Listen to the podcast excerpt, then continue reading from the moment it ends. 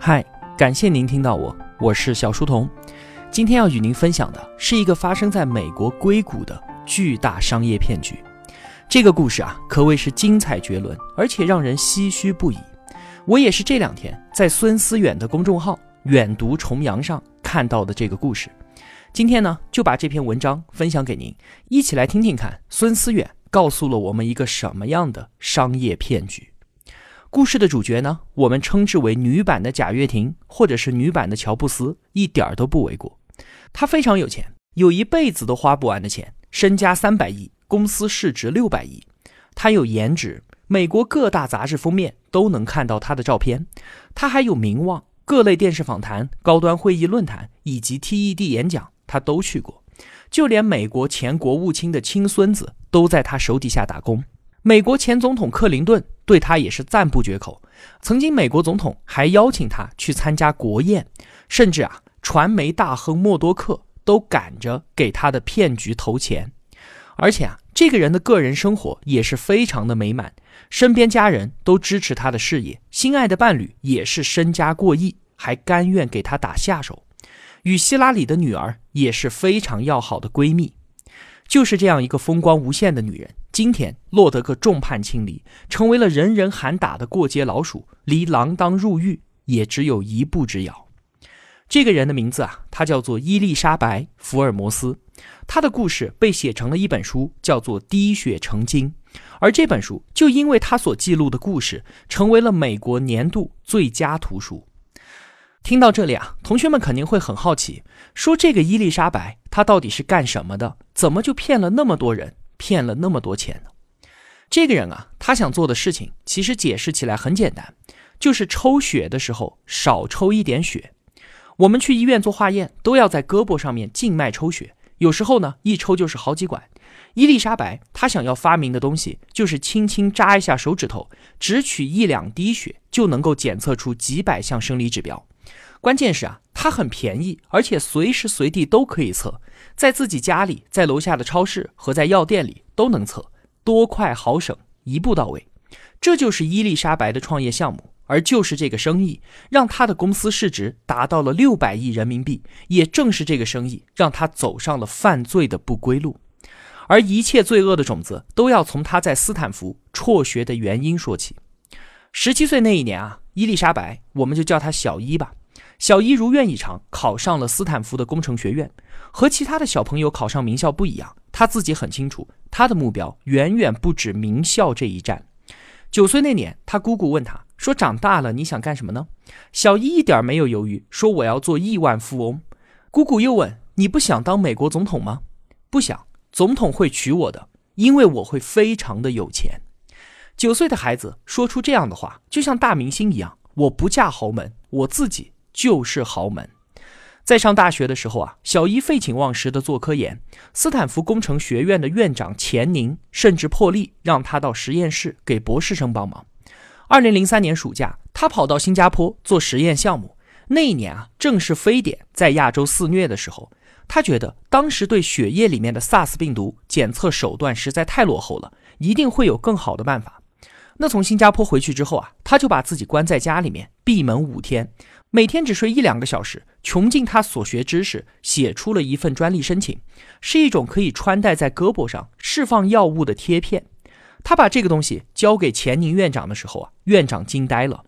他说：“我见过成千上万的学生，没有人能够像他一样，能把理工科杂七杂八的知识融会贯通，用一种我想不到的方式创造出一个东西来。”院长就鼓励说：“你去追逐你自己的梦想吧。”到二零零四年，他就选择了辍学，离开了斯坦福。那一年他才十九岁，他创办了一家公司，董事会顾问就是钱宁院长。公司名字叫做 The Runners，这是英文单词治疗和诊断捏合出来的一个词。他的创业项目呢，就是我们前面提到的微量血液检测。但是刚开始的时候啊，并不被其他人所看好，因为很多医科教授都认为，仅凭指尖的一滴血是没有办法对绝大多数疾病做出准确的检测的。因为手指被刺破的时候，细胞也会被刺破，那这样一来呢，包括细胞碎片之类的杂质就会趁机混入其中，影响检测结果。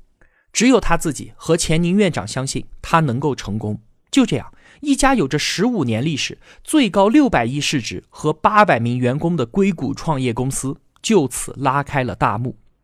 想创业，光靠父母给的念书钱是远远不够的，尤其对于一家科技公司来说。小一就和很多的创业者一样，第一轮融资来自身边的亲戚和朋友。他从那些不懂医药和血液检测技术，却愿意相信他的人那里，成功融到了六百万美金。接下来的事情就像变魔术一样，我们眼睁睁地看着他怎么把六百万美金变成六百亿人民币。他的偶像是乔布斯，他要向乔布斯学习，对完美的要求毫不妥协。一开始啊，他想做的是一个粘在胳膊上的小巧贴片，用微型的针头取血，要检测至少几十项身体指标。因为他要求采血非常的少，那只能够把采集来的血液稀释变成血水，这就给后面的化验提出了非常大的技术要求。结果呢，产品迟迟做不出来，六百万的首轮融资很快就烧完了。到了二零零五年底，公司成立了十八个月，员工二十四个人。但是项目并没有什么实质上的进展，怎么办呢？他一边接受着媒体的采访，继续跟别人鼓吹他的愿景，让天下没有难抽的血；另一边呢，去忽悠新的投资人，又融来了九百万美金。到这儿，有人可能会好奇，那他为什么不能稍微多抽一点血呢？小伊在这个问题上绝不妥协，因为他给人讲了无数次他对针头的恐惧。他说啊，我自己天不怕地不怕。天地间，我只怕针头，更何况取的血变多了，那跟医院抽血有什么不一样呢？他所开创的事业就没有任何的意义，他拿什么故事去和投资人说呢？所以啊，他坚持要求团队只能取一两滴血。这一代产品陷入了停滞，问题一直得不到解决，他就把做产品的人给炒掉了，换来了另外一个人，做出了一个所谓划时代的产品。他们花了三千美金，从别家公司买了一个用来滴胶水的机械手臂，能够把送进分析仪里面的血水精准的进行分配。然后呢，这个机械手臂外面套了一个壳，新的分析仪就这样完成了。小伊给他起了一个名字，叫做爱迪生。胶水机械手臂就这样摇身一变，变成了一个大发明。但是啊，爱迪生并没有解决血液稀释带来的种种问题，它只是一颗表面光滑的驴粪球而已。后来，当他发现爱迪生不能满足要求的时候，他又提出了一个新的计划，叫做迷你实验室。这个时候，市面上已经出现了竞争产品了，人家可以在十二分钟之内测出三十一项结果，但这并不包含所有的检测项目。所以啊，环境也在倒逼小姨，他只能够提出我们家什么都能够测，这就成了他唯一的一根救命稻草。当然了，这根稻草也只停留在他的想象当中。就在这个时候啊，有一个大客户突然登门拜访，美国最大的连锁药店沃尔格林。他们想把小伊的项目搬到他们的药店里面去。原来啊，是小伊给沃尔格林发了邮件，毛遂自荐了自己的血液检测产品，然后人家还真的看上了。在展示 PPT 的时候呢，小伊告诉别人说：“我们只需要一两滴血就能够做三百多项检测，其中包括血糖、电解质、肾功能，甚至还包括癌症的筛查。”在小伊的一通忽悠之后，沃尔格林的高管们已经眼冒金光了。他们回去之后，跟自己的同事是这么说的：“你想想看，用上这个东西，女人都不用拍 X 光就能够检查出她自己是不是得了乳腺癌。问题是，这么好的东西做出来了吗？并没有。”当你迫不及待想要一个东西的时候，你就会变得非常的鲁莽。我们很难够想象，沃尔格林大药房的人就连产品演示和检测结果都没有实地的去验证，就直接跟小姨签下了五千万美金的设备采购合同，还给小姨贷款了两千五百万美金，要在全国的药店网点全面铺开。他们希望这种血液检测设备进入门店之后，可以吸引更多的客流，让药店的生意更好。他们不知道，当他们的饭店准备好开门迎客的时候，The Runners 的后厨火已经烧到房顶上了。在小一实验室里的检测都漏洞百出，就更不用说给老百姓验血了。眼看着交货倒计时越来越紧迫，可是小一他成立的迷你实验室项目毫无进展，怎么办呢？那既然新的产品没有办法用了，那咱们就用爱迪生好了。对的，您没听错。就是那个胶水机械手改装的简陋机器。他自己是很清楚的，爱迪生那些可怜的本事，他只能够检测几项血液指标，离承诺的三百项差的实在是太远了。所以聪明的他呢，还偷偷准备好了 B 计划，就是买别人家现成的机器来应付药房的检测。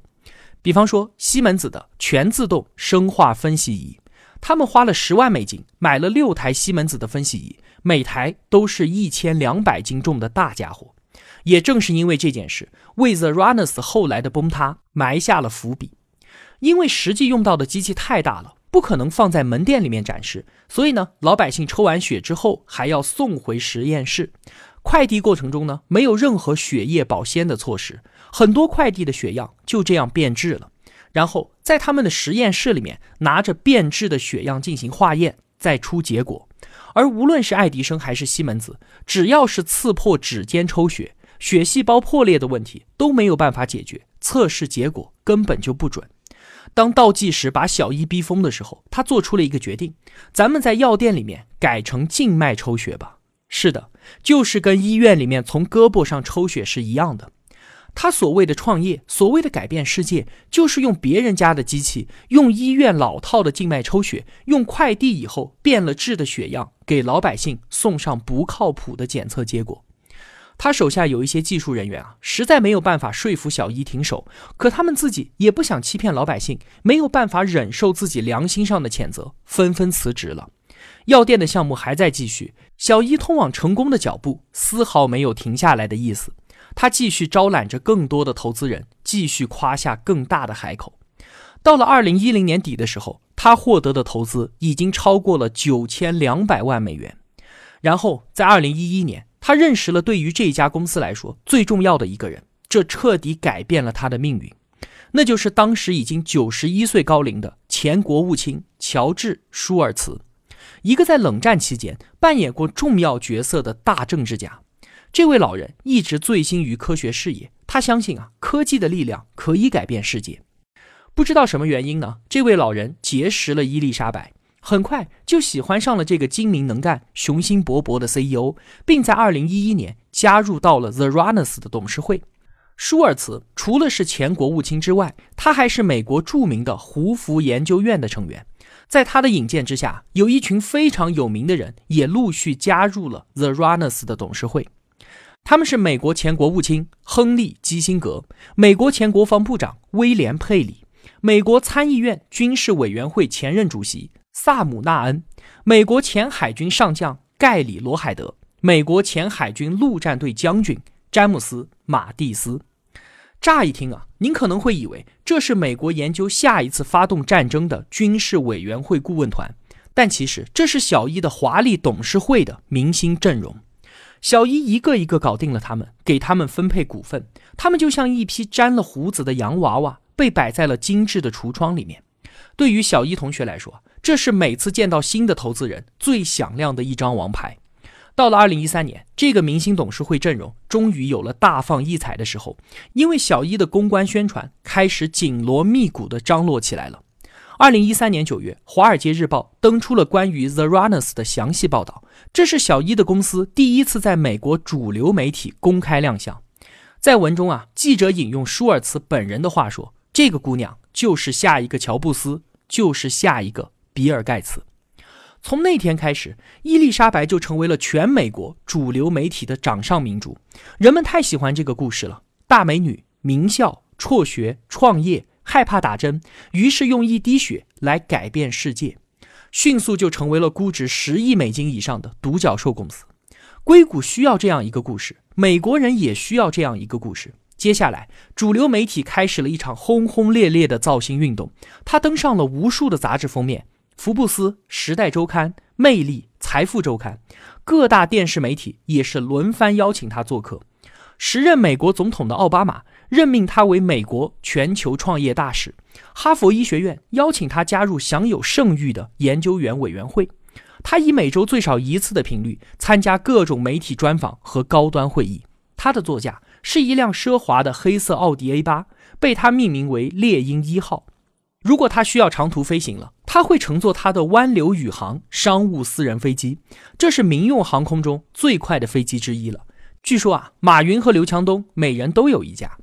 二零一四年，小伊的三十岁生日派对是前国务卿威尔茨亲自为他张罗的，就在威尔茨的家里面举办，基辛格也到场为他庆生。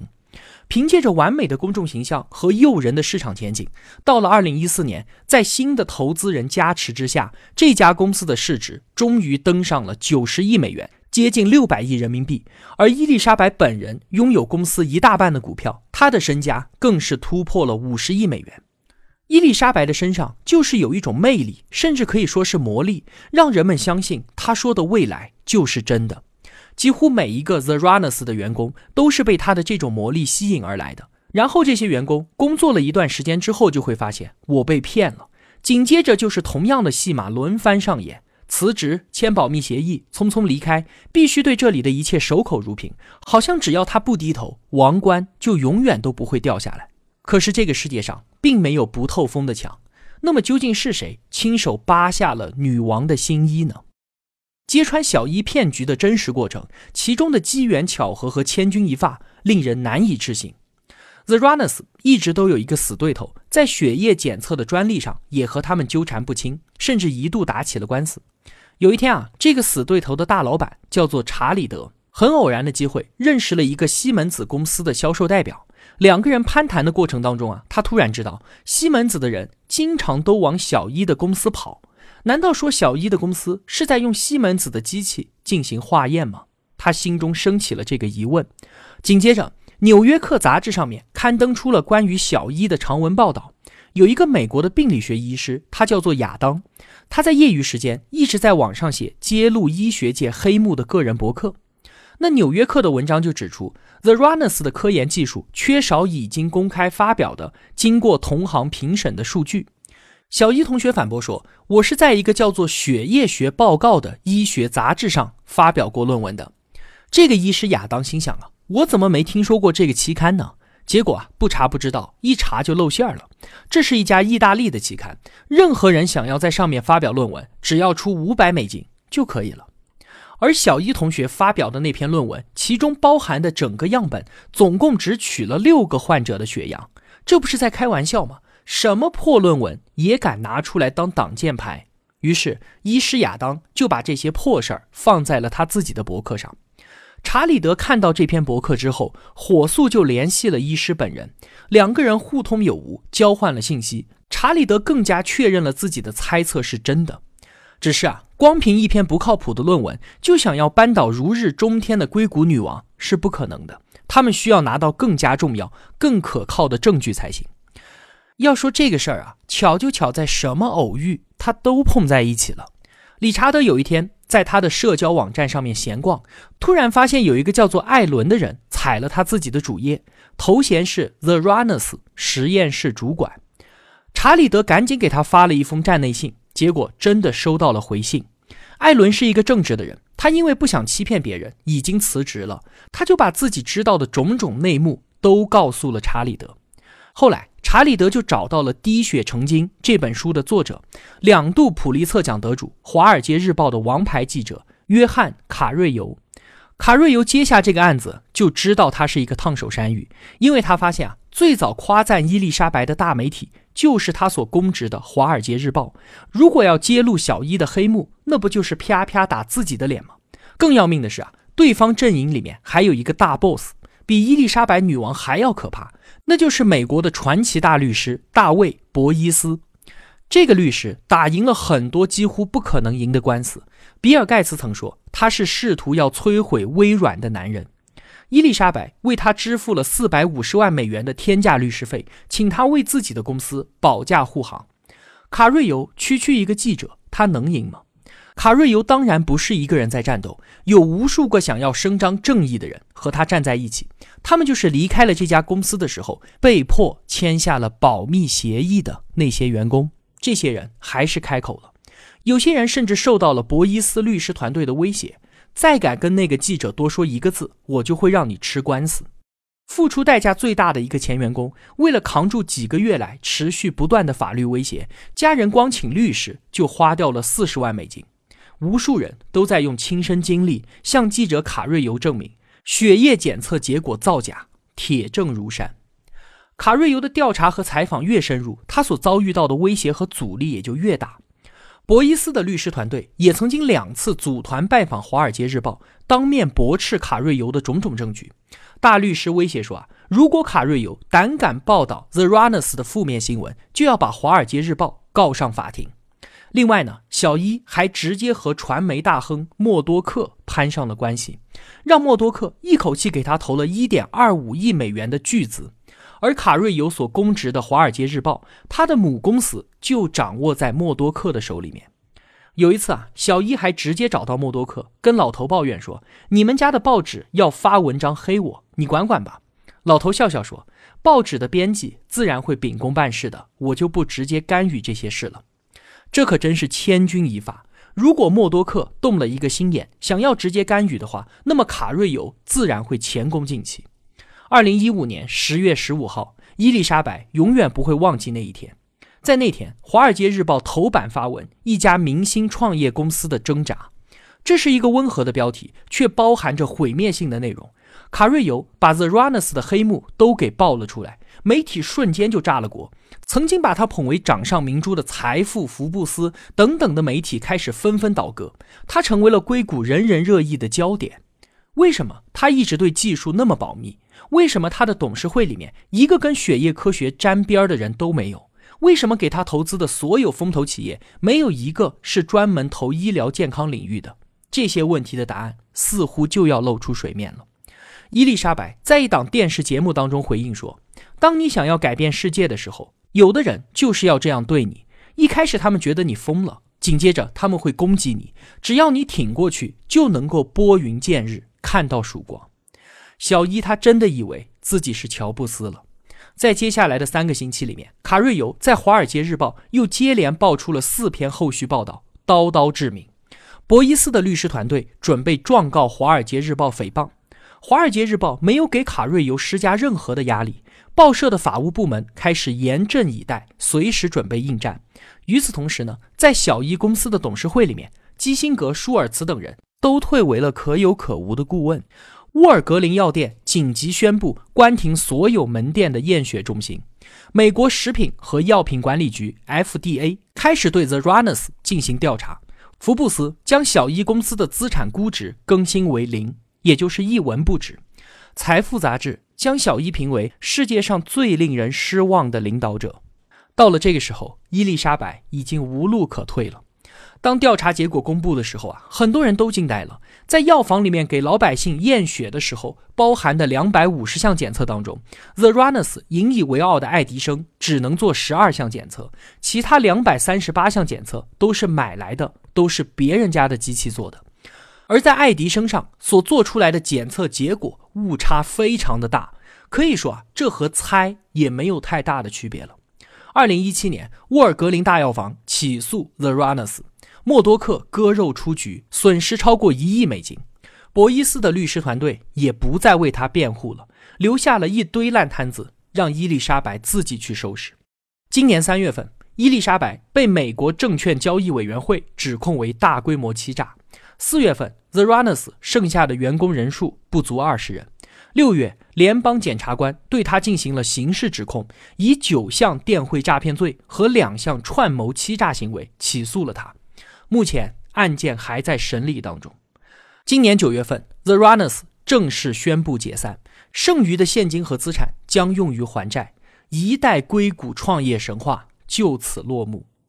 有人说啊，这是继2001年臭名昭著的安然破产案之后，硅谷最大的创业骗局。如果说啊，这个故事或者是卡瑞尤的滴血成金这本书有什么遗憾的话，那就是卡瑞尤自始至终。都没有能够采访到伊丽莎白·福尔摩斯本人，理由很简单，伊丽莎白拒绝了他的一切采访。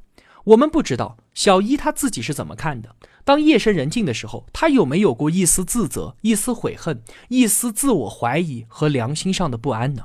我们也会感到困惑：一个凭本事考上斯坦福的好学生，怎么会沦落到这步田地呢？他为什么敢用十五年的时间撒下这样一个弥天大谎呢？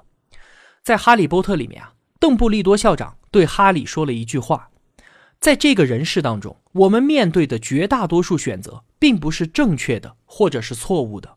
我们真正面临的选择是正确的，还是容易的？站在每一个岔路口上，我们都在选择。是这些选择塑造了我们，我们选择成为了今天的自己。